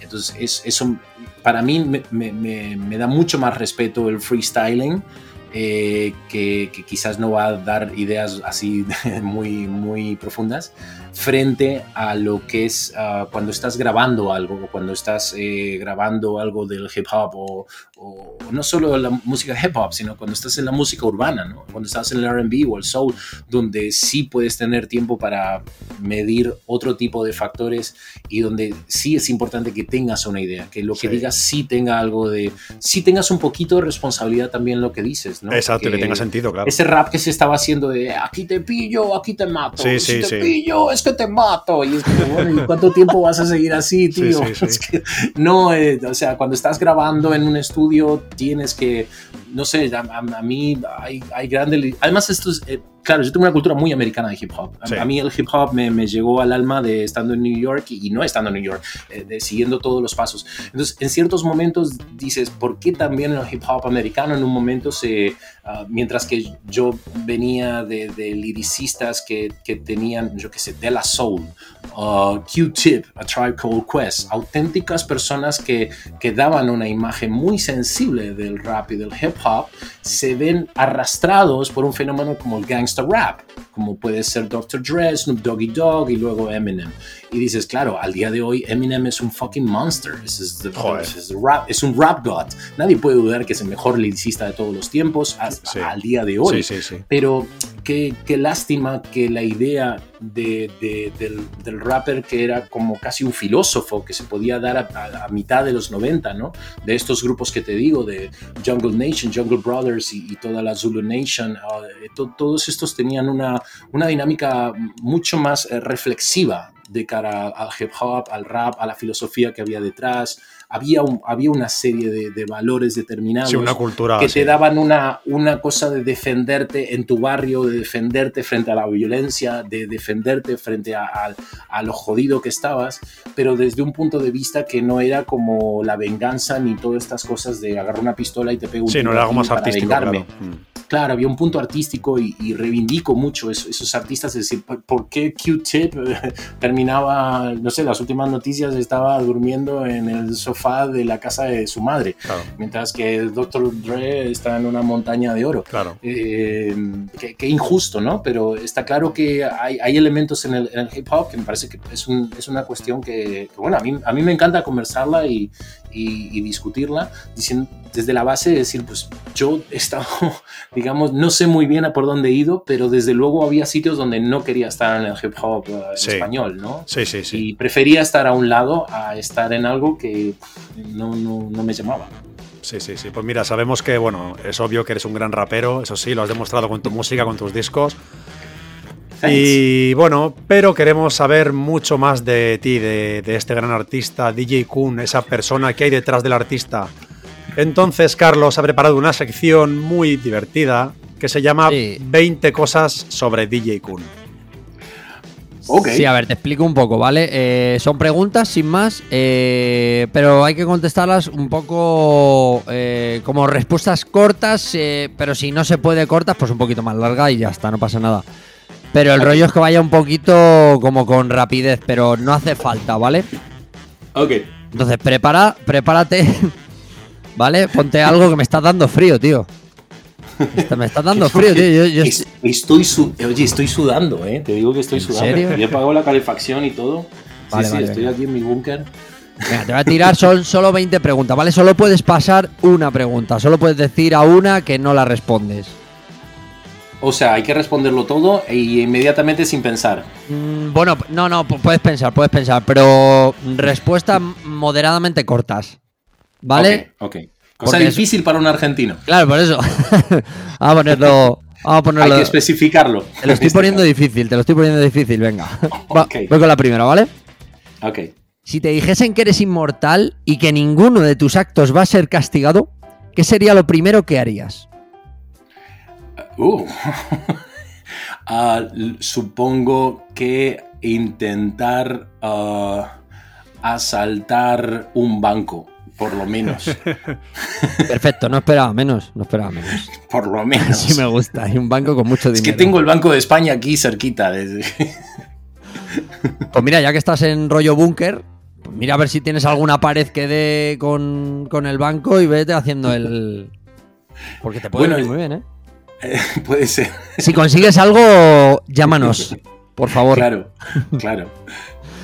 Vale. Bien. Si pudieras cenar con cualquier personaje histórico, ¿a quién elegirías? Ah, obviamente al Che Guevara. A Che Guevara, un grande, ¿eh? Grande. Sí. ¿Qué es lo más loco que has hecho por amor? Y agarrar en mitad de una sesión de estudio un avión de Madrid a Barcelona y colarme en la habitación de mi chica que bajaba de Londres y que no tenía ni idea y caí a medianoche a su habitación y luego agarré a las 6 de la mañana el puente aéreo de vuelta a Madrid y me metí al estudio Joder. y cuando llegó la gente a la oficina, actuar como si no hubiese pasado absolutamente nada Joder, y decir, "Ah, lo he llevado muy mal porque llevo toda la noche luchando con los computadores y no he podido grabar nada. Cuando realmente había estado en Barcelona desde las 11 de la noche hasta Su- las 6 de la supongo que con, con esa mujer te habrás casado, por lo menos. te habrás casado y has tenido ocho hijos. Porque la No verdad que casado, para no hacer tengo eso, para hacer eso no lo merecía. casado, no, no estoy casado, no tengo ocho hijos, pero tengo una gran amiga en, ahí en Caledonian Road, en London. y- No Mm, tengo ocho, lo- los tengo seis. Como poco, como poco. Ok. Vale. Eh, si, podís- si pudieses intercambiar tu vida con alguien, ¿con quién sería? Eh, supongo que la haría con alguien tan... Ah, wow, es que hay muchas opciones, pero si pudiera intercambiar mi vida por alguien ahora mismo, Ahora mismo. me fascina la idea de que ahora mismo acaba de anunciar su próximo World Tour uh, de 40 años de éxito, la Chichone, uh, Madonna. Uf, Vamos sí, a sí. tener Madonna Ojo, ¿eh? para rato. Sí, sí, sí, Y sí. por donde va la tipa se abre el- la tierra, o sea, es como Moses. es, que, es que la tipa, como dice, ¿no? Es, es- Ojo, es eh. más peligroso un artista que un terrorista y en su caso creo que es completamente cierto. Es que- Se va a meter en el último Super World Tour y, y me, me parece una cosa de unos ovarios en su caso, 40 años después de meter hits, que no tiene que demostrarle nada a nadie Ya ves. que, que se va a dar unas cuantas vueltas por el mundo con un mega espectáculo que, que además es como casi como la última gran diva de los 80 ya, que nos queda viva. Sí, totalmente. ¿no? No hay que olvidarse, Claro. Claro. Vale, yo esperaba que me dijeras algo así como Brad Pitt o alguno de estos que ya lo tienen todo hecho. O pero Maradona, bueno, no está mal. casi te digo Maradona. Es que Maradona es que está un poco ahí ya en, en otro claro. sitio, pero No, no, alguien vivo, claro. No, pero era muy obvio decir Messi, ¿no? Sí, se- hubiera sido lo típico, la verdad. Pues sí, claro, eh, no, no, sido no. lo no, no, viendo las noticias últimamente me parece, además eh, tuve a Bono en la cabeza, pero bueno, ahora está, pues, yo qué sé, está más político que otra cosa, Mm. pero el announcement que hizo ahora Madonna, digo, wow, qué increíble, ¿no? Sí, brutal. A hacer un World Tour que, que, que más, más, además, además un World Tour es, es, uh, bueno, un World Tour y un Regional Tour y un tour por tu barrio es un, es un desgaste físico brutal, Sí. es un desgaste tremendo. Yo mi Mm. tour tuve dos, digamos, pero el- el primero fue un desgaste a todos los niveles y te quedas hecho polvo. Y puedo comprender que haya grandes artistas que pues que no puedan hacer ni el primer concierto como le pasó el último tour a Michael Jackson, ¿no?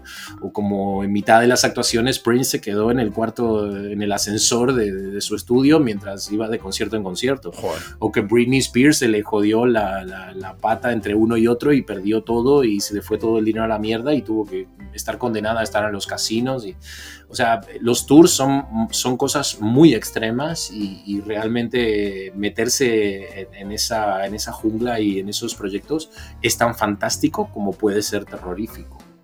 Claro. Tienes que tener mucho valor, sí. Sí, la verdad que sí. Bueno, seguimos. ¿Qué es lo más vergonzoso que te han pillado haciendo? Oh, shit. Que se pueda contar. Joder.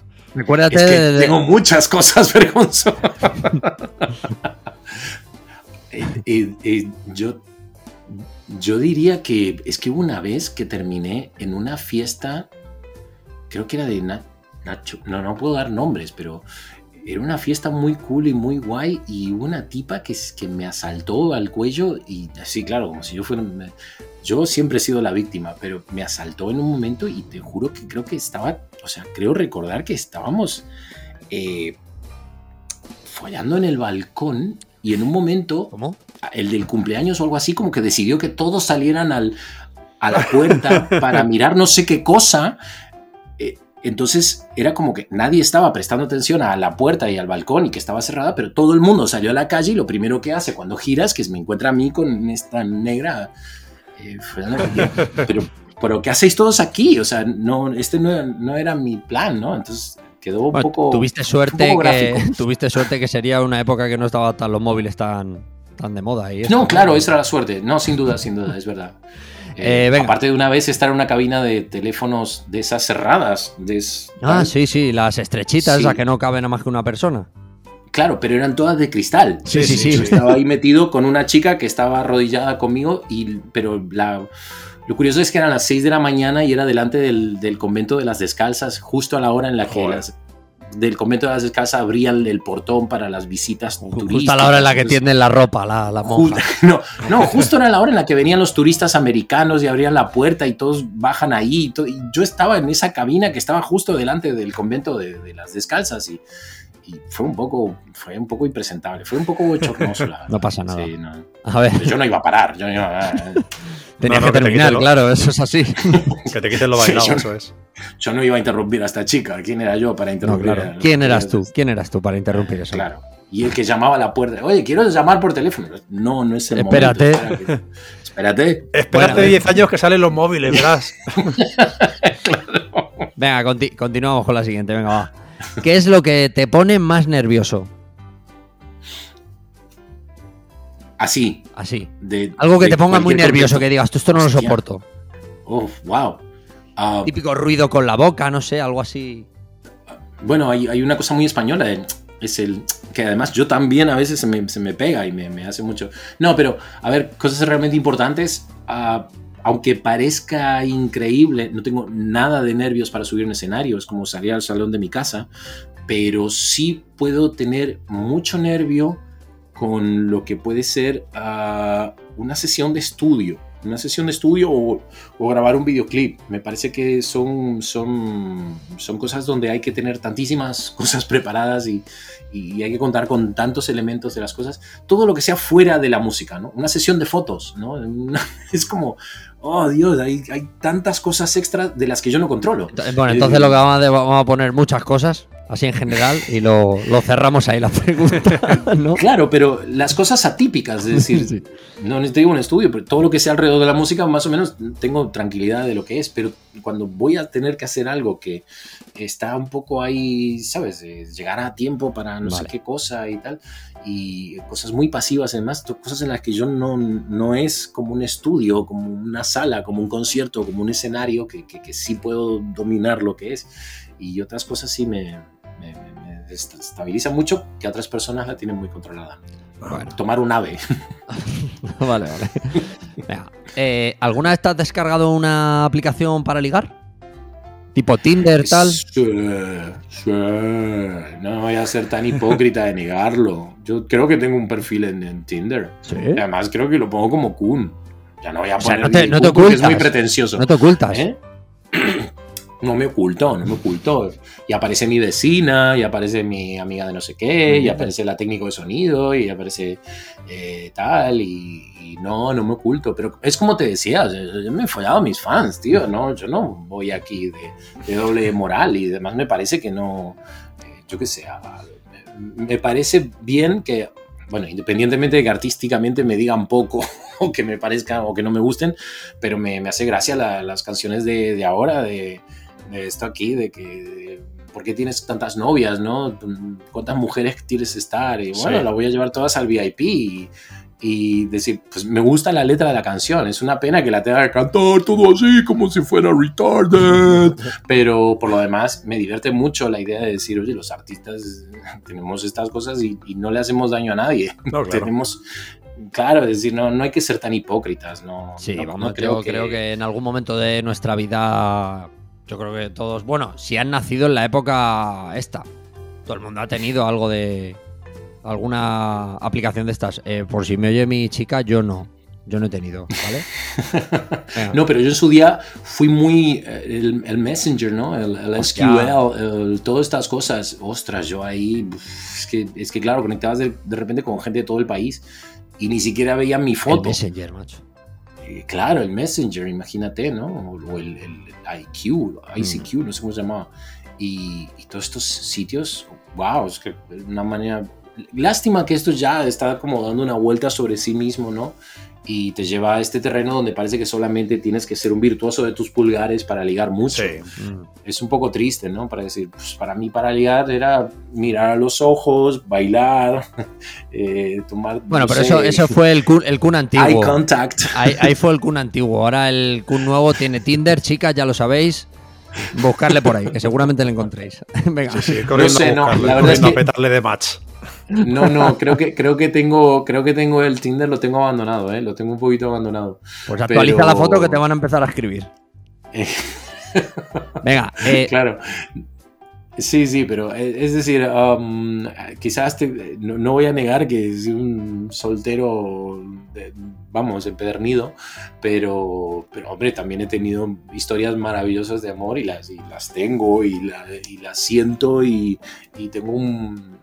Tengo, tengo, la, o sea, tengo la suerte de, de poder haber encontrado a mujeres maravillosas en mi vida, que las quiero a todas y cada una de ellas, eh, pero también de- las mejores son las que han entendido qué clase de personaje impresentable soy yo.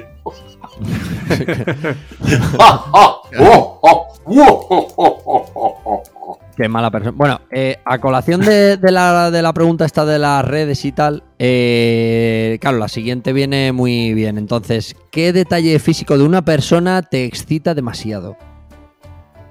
¿Qué per- uh, sorry, la qué person qué ¿Qué, de- perfil? qué detalle físico de una persona te sí. excita demasiado? Wow. Ah, bueno, en eso, en eso descubro que sigo siendo tremendamente heterosexual, porque la, zona de los pectorales y la figura femenina de, de la cintura y pectorales es, una, es, una, es, un, detalle importante, ¿no? Es más, la idea de la cintura, ¿no? Porque ah, en su día, como que había todos recordamos la- el, como el, el complejo o lo que se atacaba a, la- a las mujeres que tenían un culo muy grande Sí. en su día, ¿no? Venimos de una generación Sí, que atacaba mucho, decir, "Ah, tenía un culo enorme y no sé qué. Y yo creo que la clave del culo enorme está en una cintura estrecha. que sí, porque si, si tienes una cintura estrecha, me da igual el tamaño de tu culo. Puede ser todo lo grande que quieras, ¿no? Claro. Claro. Es que si tu cintura es estrechita, mm, no importa si luego tienes una tremenda nalgota. eh. Va a funcionar. Queda bien. No, no va a haber ningún problema. Ha quedado claro, sí. Claro. Venga, Todo eh, es la proporción. Venga, te voy a hacer otra que también a lo mejor viene en colación y, y creo que con otra más vamos a ir acabando, ¿vale? Por tema de tiempo, porque si no se, me, se nos va a juntar con otra, con otra historia, ¿vale? Entonces, esta pregunta es muy buena. ¿Abrirías un canal de OnlyFans si tuvieras la certeza de que vas a ganar más Uh, que lo que ganas ahora? Oh shit. Oh shit. Eso es una. Ahora dice, pero si ya pregunta". tengo. a ver, lo haría No, hasta pero- yo. O sea, vamos a ver.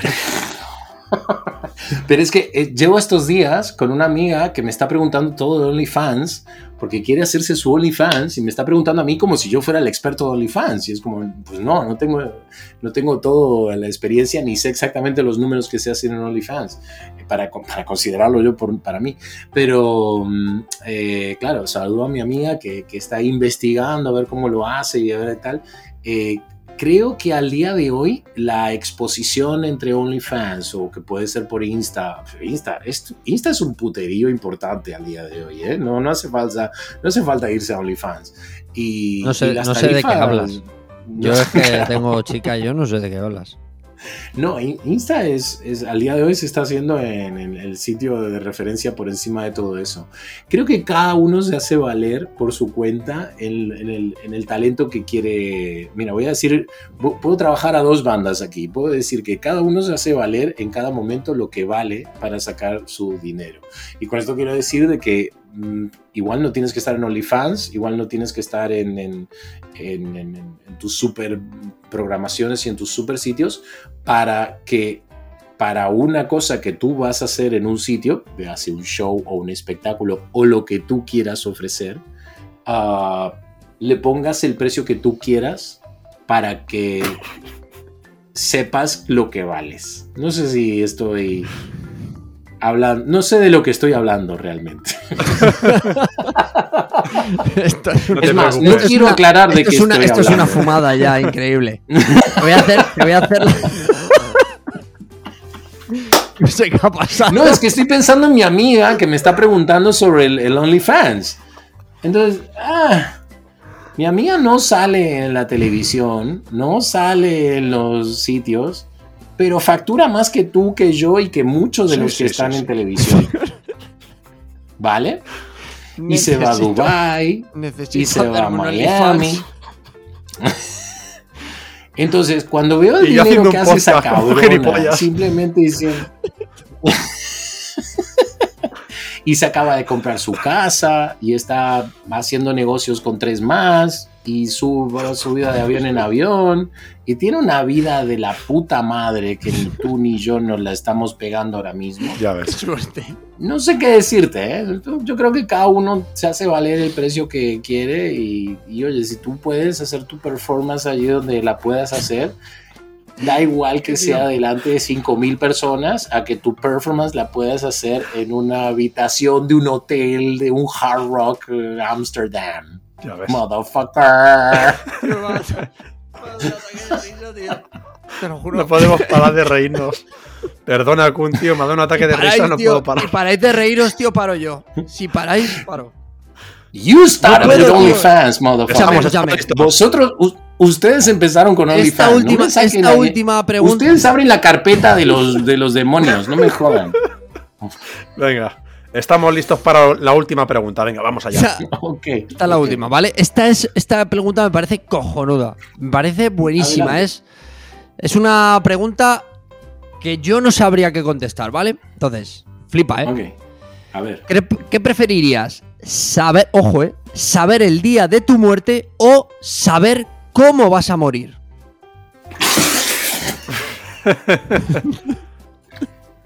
Tenía que hacerlo. ¡Oh! El día ¡Qué pregunta! saber cómo. ¿Cómo será? El día que voy a morir. O, o saber cómo. Tengo una canción que se llama Un Segundo Ah, sí, Ah. sí, sí, es verdad. y que lo canto eh, con mi queridísima madre. ¿Sí? Mm, Pocos saben, porque ahí los de las discográficas eh, estaban dormidos, pero no pusieron que el featuring es María Beltrán, mi madre. Hostia. eh, que la llamé ese día al estudio y le dije que había hecho una letra que quería que cantara ella. Entonces es, un, es una canción muy autobiográfica. Además era un, un terreno que yo quería empezar en la discográfica, de empezar a hacer canciones con un toque muy personal, que por supuesto la discográfica y los productores y todos ignoraron, pero que quizás está un poco la idea de, en esos momentos muy duros y muy difíciles de, de tener eh, tanta exposición ¿no? y de tener tan poca certidumbre de dónde, dónde podrá estar mi, mi- cuánto me queda de vida, ¿no? ¿Cuán- ¿Cuánto me puede quedar? Me queda un segundo a lo mejor. ¿no? Sí, claro. Y, y porque he tenido momentos duros y he tenido gente que, que me ha deseado el mal de muchas maneras muy complicadas y las he podido sortear. También has tenido Y en eso haters. te diría que. Y, y- y te diría. haters a un nivel. Vamos, a nivel atómico, a nivel que po- poca gente sabe. Están a la orden del que día. hay. Los haters, hate, hay en todos los lados. entonces Haters gonna hate. Haters gonna hate es una frase que yo ya sabía desde la época de Tupac, pero Tupac desde antes que la gente empezara a llevar camisetas de Tupac. Eh, pero decir, um, el hating eh, lo tenía flor de piel y lo tenía muy cerca. Y al día de hoy yo sé, comprendo que era una situación social determinada, pero que, que igual no, no, no, era necesariamente algo personal. ¿no? He encontrado muchas personas que, que, que, me han odiado mucho y que sin embargo al día de hoy me pueden saludar sin ningún problema. ¿no? Y gente muy rapera y gente muy hip hopera. Y, y, gente que sale en las radios y que está en los sitios y, y, que al día de hoy hasta reconoce que escuchaba mis discos, a mis canciones y lo que tenía en el fondo era un poco de envidia y ya está. Pero es muy común eso, ¿eh? De es muy común. Claro, ¿eh? Hombre, es que, es que es gracioso de que mmm, a la hora de que me contraten, me contratan en todos los costa española, me ir a Benidorm, me voy a Marbella, estoy en el Hard Rock, me voy a Ibiza, me voy a Barcelona, pero en Madrid no me contrata nadie y sin embargo Madrid es donde más se oye mi música. Sí, fíjate. Eso. Pero con diferencia. O sea, yo he bailado tus canciones en, en Fuenlabrada, que yo crecí en Fuenlabrada. Ahora ya no vivo allí, pero allí, Ajá. ojo, ¿eh? había una zona de, de, de, musiquita así de, de, la época que, vamos, tus canciones estaban ahí a tope. A eso voy que, es decir, había poco reconocimiento de que realmente me, me habéis oído mucho, me sí. habéis oído mucho en 25 años, aunque ahora mismo como que no, no se vea mucho, pero la idea es decir, um, creo que de todas las malas suertes que os he contado, ¿no? el 11 de septiembre, el, el perder a no Carlos Santana, a, no hice la colaboración con Sean Paul, eh, todo está en esa relativa historia de que al mismo tiempo tuve la suerte impresionante de meter el dedo en la llaga en un estilo de música muy difícil, muy contradictorio, eh, luchar por la música urbana, luchar porque hubiera chicas encima de un escenario. Es que caía a plazas de toros donde, y a pueblos de España que casi no habían visto mujeres con un sujetador bailando, ¿sabes? Sí. O, con un top o con, con un culot, ¿sabes? Eh, entonces eh, entrábamos a, a sitios difíciles Uh, yo apostaba por mujeres eh, que, que, que, que, tuvieran sus propias canciones, sus propios vídeos. Eh, muchas cosas que con el tiempo mmm, se han descubierto como parte fundamental del, de, de, la música y como parte fundamental de los artistas. ¿no? Entonces, uh, al día de hoy, creo que haciendo un balance del sitio donde estaba, la situación uh -huh. y todo lo que era, tengo muchísima suerte de haber sido testigo, haber estado en primera fila de estas cosas sí, y además poder estar muy orgulloso de poder presentarme ahora en adelante con un proyecto que es rescatar esos, esos años con nuevas versiones del Latin Quilombo, del Crazy Atorrante, el Pole Sabor, bueno. de los singles eh, volver a publicarlo, volver a subir un escenario eh, y reivindicar que decir, sí, cabrón, tú me oías mis canciones, tú sí que las oías y te sabes las letras y las todos. bailas y las quieres volver a bailar y las quieres volver a oír y presentarme de una manera digna de decir, oye, no, no sé si fue la carrera quizás no es la carrera quizás más fulgurante de estar en todos los sitios, en todos los lados, en todos los momentos, pero si tú sabes de esa época, si tú sabes de todo eso, te gusta estar en el sitio donde nos vamos a encontrar y, te, y vas a querer ir a un concierto mío y vas a querer cantar mis temas. Y esto es, es algo que generacionalmente tuvimos la suerte de estar ahí, me considero un absoluto privilegiado y es una maravilla que cada semana voy encontrando a personas que tienen eso, reconocen es, esa, música, esos momentos y, esa, eh, ese hype que tuvieron en ese momento conmigo, que yo les ayudé a que lo pasaran bien, que ellos me devolvieron también una alegría y que podemos encontrarnos ahora, quizás mucho más fácil por la tecnología, pero que, que no está muerto, que ese feeling se mantiene ahí que eso lo, lo, lo, queremos volver a experimentar y lo, lo, seguiremos experimentando en los, porque generacionalmente ha sido un momento único de nuestra vida. Wow, ha sido, yo creo que ha sido el final perfecto para este episodio. Pri privilegiados somos nosotros de haberte ¡Tarán! tenido. Buenísimo. Jazz hands. Buenísimo. ¿Cómo se nota que vengo de una familia de teatreros? es un eres grande. un gran artista, eres un gran artista y la verdad que nos alegramos mucho de haberte tenido aquí. Ha sido increíble la charla. Ojalá te vaya todo genial porque te lo mereces.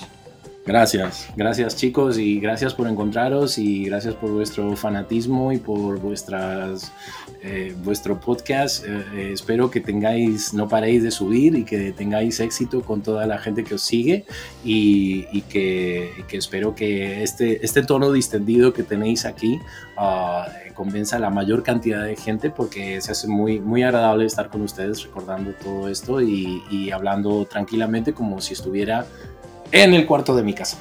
Eso voy, es. A, voy a llorar, Kun. Esa era la intención. Esa era la intención, que estuvieras a gusto. Que no estoy llorando, no estoy llorando, se me ha metido algo. La verdad que ha sido un verdadero placer tenerte aquí. Y eso, bueno, Gracias, me alegro de que hayas disfrutado. Hemos tenido una charla bastante divertida, bastante amena. Y eso, hemos descubierto muchas cosas tuyas. Y es de verdad un honor poder saber de ti después de tantos años. Seguiremos disfrutando de tu música. Esperaremos pronto ese remake de Latin Quilombo. Y bueno, ya para despedir, pues dile a la gente dónde puede seguirte, dónde puede escucharte. Oh, bueno, uh, yo al día de hoy estoy un poquito ahí donde, digamos, mi Twitter uh, está como DJ Kun, uh, mi canal de YouTube es DJ Kun, incluso allí donde esté, no sé, eh, en Instagram, sí, también tengo DJ Kun, ahí me podéis localizar. Ahí en si Tinder, no, DJ Kun. Fácil. en OnlyFans próximamente. próximamente nos vemos todos en OnlyFans, DJ Kun. Y, si y, bajas no, el eh, preguntas por DJ Kun. claro. No, pero muy, muy contento de que ahora negocio yo mis propios contratos y hablo directamente con promotores y preparo yo mis propias actuaciones y, y, bueno, y, creo que tengo la, la, suerte de, dar con, con, personas que las que trato muy bien y, conecto con, con todos de, de, una manera en la, en la cual me, me, gusta hacer ahora las cosas un poquito a, a, mi manera, ¿no? Quizás con menos ruido, pero, pero de una manera mucho más, más segura y creo que es, es, fácil conectar conmigo y contad conmigo para, muy para bueno, lo que queráis. Muy bueno, pues uh -huh. esperemos que tengas mucho éxito en todos tus proyectos. Y eso, okay. esperamos verte pronto sobre los escenarios, ¿vale? Ok, muchas gracias chicos. Muchas gracias por estar aquí y a nuestros oyentes. A nuestros oyentes les recordamos que pueden seguirnos en todas nuestras redes. Estamos como Zelandia Podcast, excepto en Instagram, que estamos como zelandia.podcast. Eso es, seguidnos, dadnos todo nuestro, vuestro amor, perdón, y que disfrutéis mucho de, de la vida, de la música y, y sed felices. Ahí queda eso. Nos vemos en el próximo episodio. Chao. Hasta luego. Chao.